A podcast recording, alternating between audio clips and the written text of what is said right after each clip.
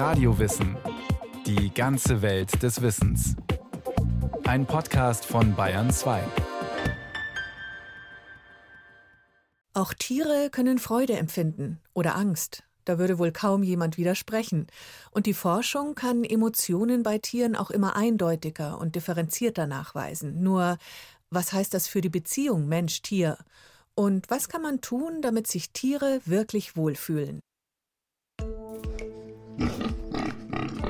Wie es ihm wohl gehen mag? Oder ihr? Was sie wohl so fühlen? Und was ist mit ihm? Geht's Ihnen gut? Was spielt sich in der Psyche unserer Haus- und Nutztiere ab?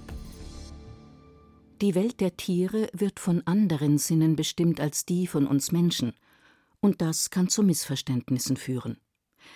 Wer erkennen will, wie es einem Tier geht, muss sich gut auskennen, wie Franziska Kuhne. Die können besser hören, haben ein anderes Hörspektrum. Katzen können wesentlich besser riechen.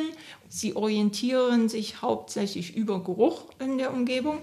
Hunde können auch besser riechen als wir, also die nehmen viel mehr Sinneseindrücke wahr als unser eins. Und natürlich regen sie sich dann auch über mehrere Sachen auf, die wir so gar nicht wahrnehmen. Franziska Kuhne ist Tierärztin an der Universität Gießen. Hier werden in den verschiedenen Abteilungen der großen Tierklinik, vom Vogel bis zum Pferd, viele Tiere behandelt. Meist geht es um körperliche Probleme. Aber Franziska Kuhne hat einen anderen Schwerpunkt. Sie kennt sich mit der Psyche von Tieren aus. Bis Hunde- oder Katzenbesitzer zu ihr kommen, ist es aber oft ein langer Weg. Denn viele geben nicht gerne zu, dass sie Probleme mit ihrem Tier haben. Dabei ist diese Scheu völlig unnötig, findet Franziska Kuhne. Das heißt ja nicht, dass man als Tierhalter versagt hat, sondern irgendwas passt dem Tier, der Katze oder dem Hund nur nicht im Zusammenleben. Und wenn man da manchmal Kleinigkeiten ändert, geht es allen Beteiligten schon besser. Oft liegen Ursachen für psychische Probleme auch in der Vergangenheit der Tiere. Und wenn Tiere die Besitzer wechseln, können die neuen Herrchen und Frauchen noch schlechter herausfinden, was dem Tier fehlt. Wie ist es gelaufen in den letzten Wochen? Heute haben Hündin Luna und ihre Besitzerin Leonie einen Termin bei Franziska Kuhne. Die Hündin ist noch jung und vieles kann sie in Aufregung und Stress versetzen. Sie hat so ein bisschen ein Problem mit Gehen an einer lockeren Leine und andere Hunde, Fahrradfahrer, Jogger zu ignorieren. Alles, was sich bewegt. Alles, was sich bewegt, zu ignorieren und trotzdem schön brav bei Fuß an der Leine zu gehen. Sie regt sich halt gerne über alles und jedes auf. Deshalb macht sich Franziska Kuhne auf die Suche, was Luna den Stress und die Aufregung nehmen kann. Um das herausfinden zu können, hat die Tierärztin eine Zusatzqualifikation als Fachtierärztin für Verhalten absolviert.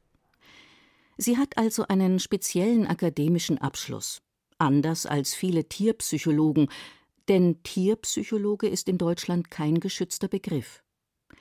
Eine bestimmte Ausbildung ist nicht vorgeschrieben. Für viele Tierbesitzerinnen und Besitzer ist es gar keine Frage. Ihre Lieblinge haben Gefühle, können Stress oder Angst empfinden. Und um diese Gefühle sorgen sich die Menschen. Die Wissenschaft hat das lange viel nüchterner gesehen.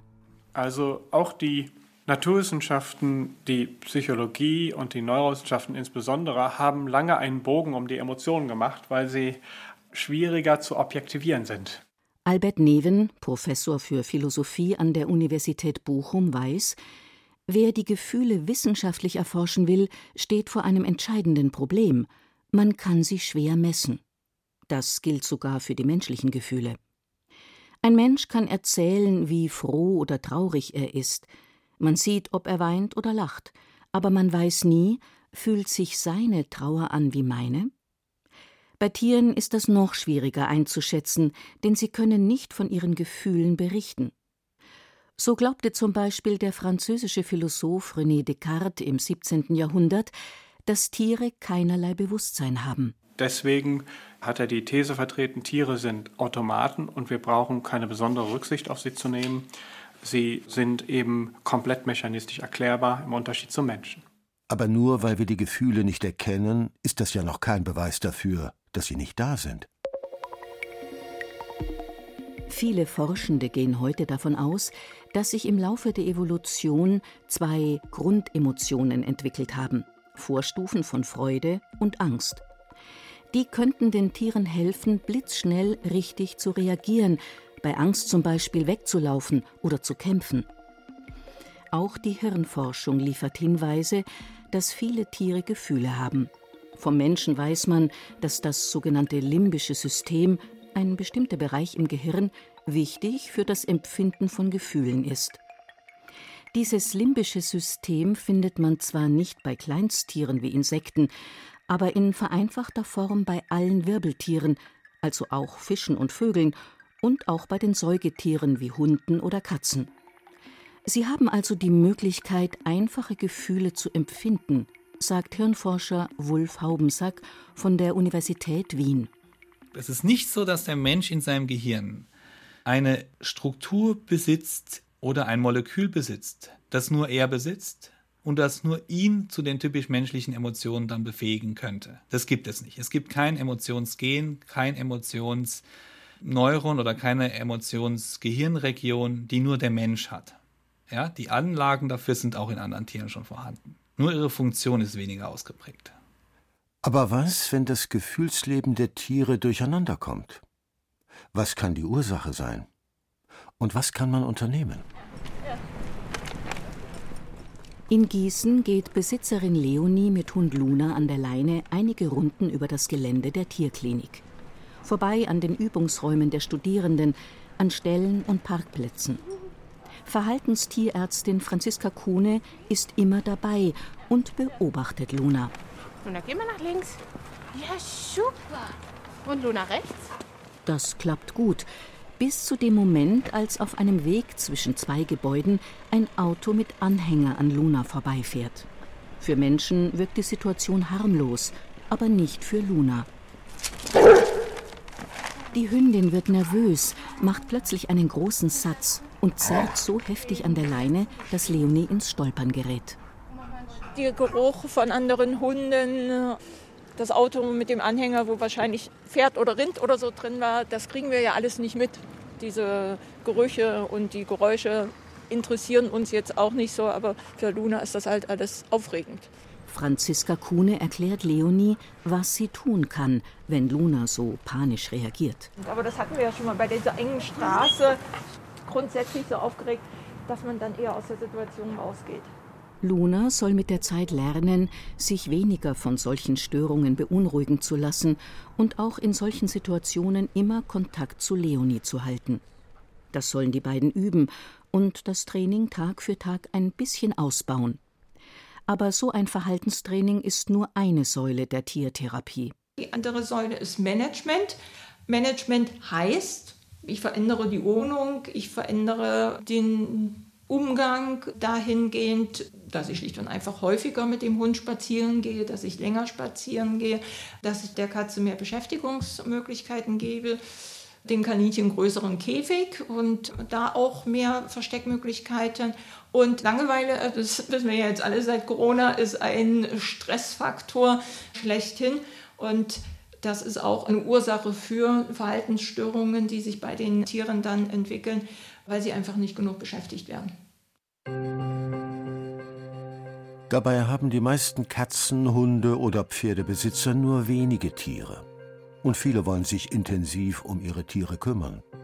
Schließlich sind ihre Lieblinge oft Teil der Familie und bekommen so auch viel Aufmerksamkeit. Bei Nutztieren wie Rindern oder Schweinen muss dagegen ein Mensch meist sehr viele Tiere versorgen. Umso schwieriger ist es, nicht nur auf ihre körperliche Gesundheit zu achten, sondern auch ihren psychischen Bedürfnissen gerecht zu werden. Aber haben die Nutztiere überhaupt so starke Gefühle wie ein Haustier? Also manchmal sind Schweine auch nur rosa Hunde, sag ich immer. Das ist wirklich so, dass die auch gerne an bestimmten Stellen auch mal gekrault werden. Und das machen sie ja auch untereinander ganz intensiv.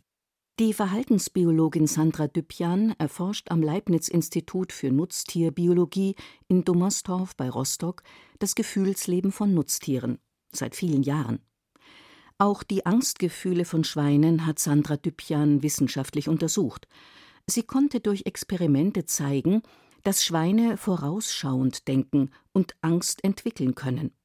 Die Biologin weiß, welche Hormone bei Angst ausgeschüttet werden und welche Schreie Schweine ausstoßen, wenn sie sich fürchten oder gestresst sind, zum Beispiel weil sie den Futtertrog nicht erreichen können.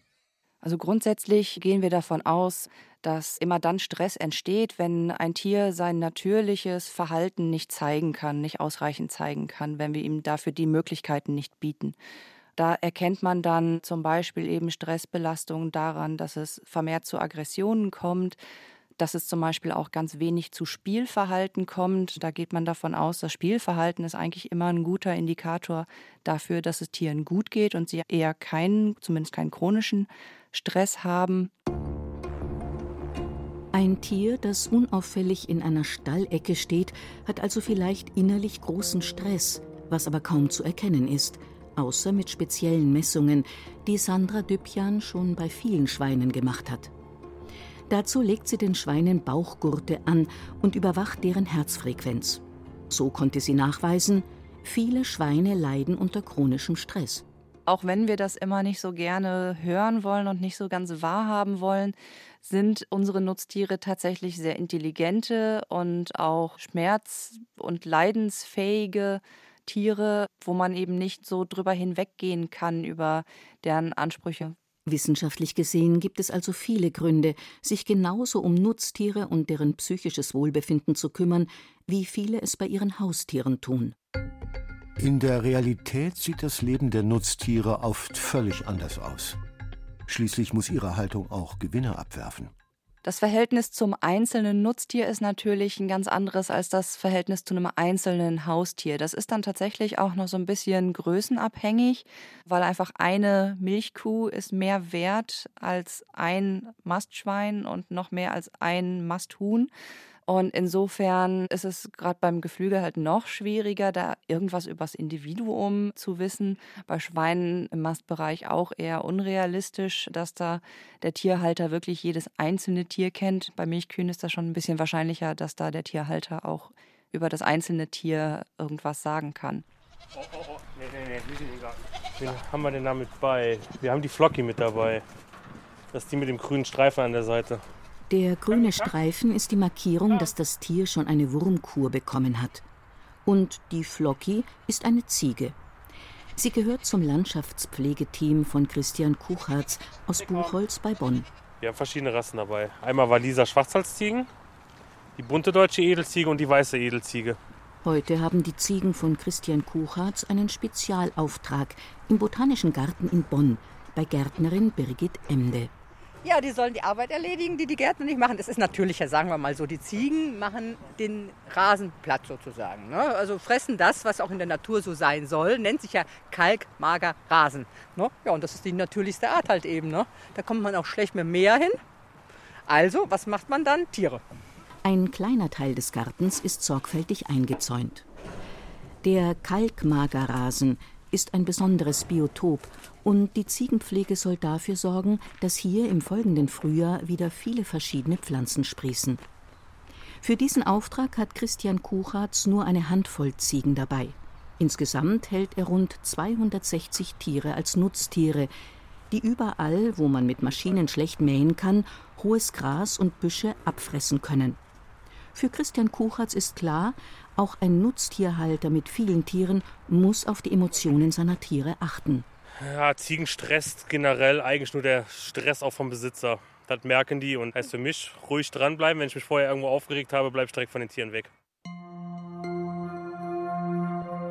Und manche Tiere reagieren besonders sensibel, erzählt Kuchatz. Nämlich die Ziegen, die er von Besitzern übernommen hat, die sich nicht gut um die Tiere gekümmert haben.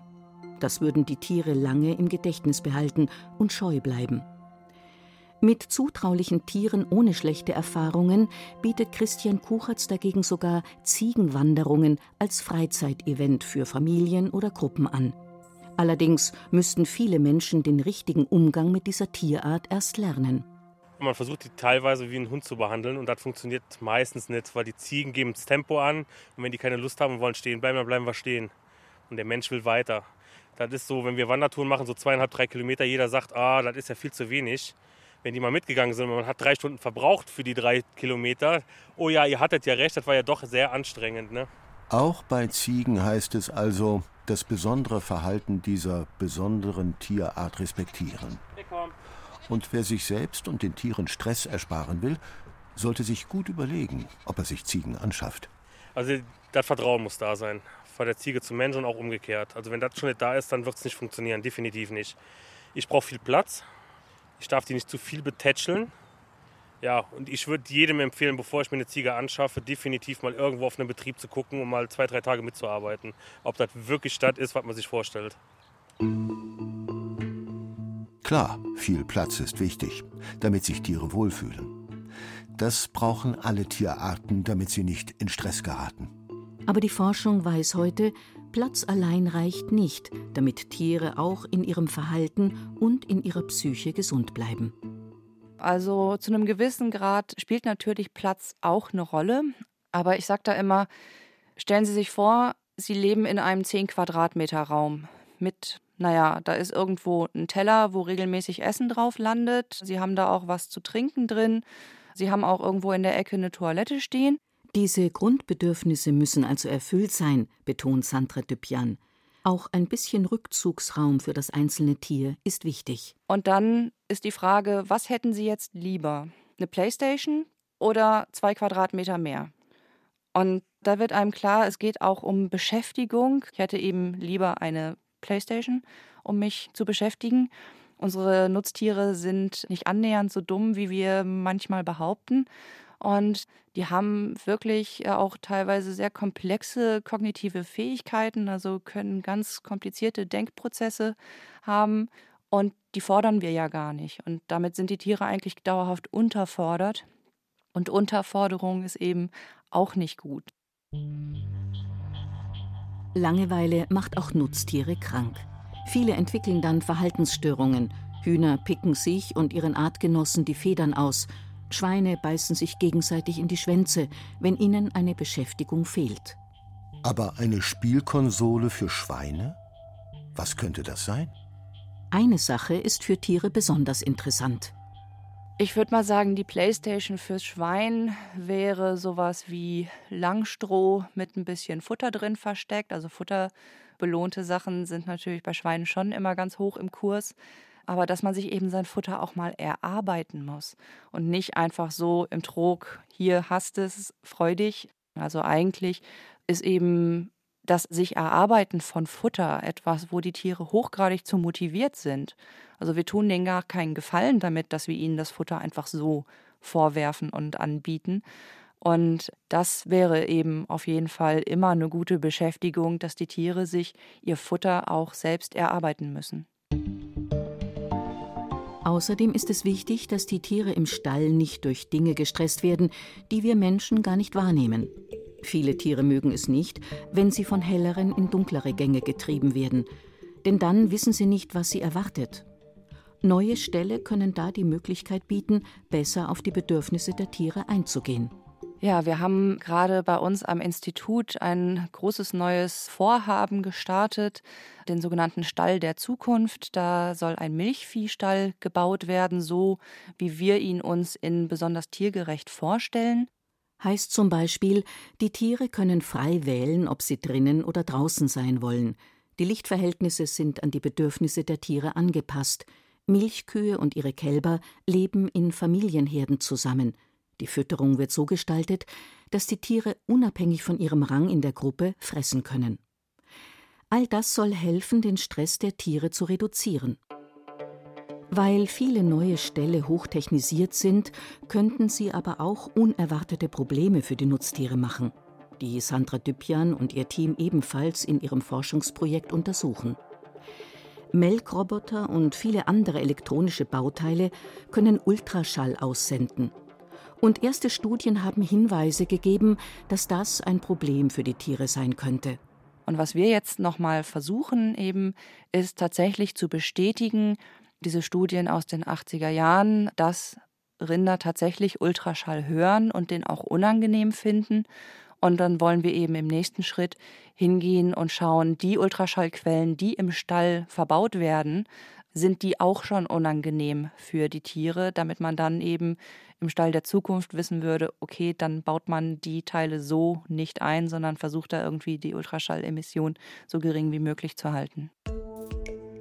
Die Forschung zeigt also heute, unsere Nutz- und Haustiere sind intelligente und sensible Tiere, die Gefühle haben und Stress empfinden können. Und wer dafür sorgen will, dass es ihm gut geht? Oder ihr? Ihr? Oder ihr? Der muss als erstes lernen, das Tier mit seinem Charakter und seinen Eigenarten richtig zu verstehen. Dabei können Profis wie Verhaltenstierärztinnen und Tierärzte helfen. Und ganz wichtig ist, die Tiere müssen sich beschäftigen, denn auch chronische Langeweile schadet den Tieren. Und dafür brauchen sie noch nicht mal eine Spielkonsole, sondern nur ein bisschen Stroh und Futter, das sie sich erarbeiten müssen.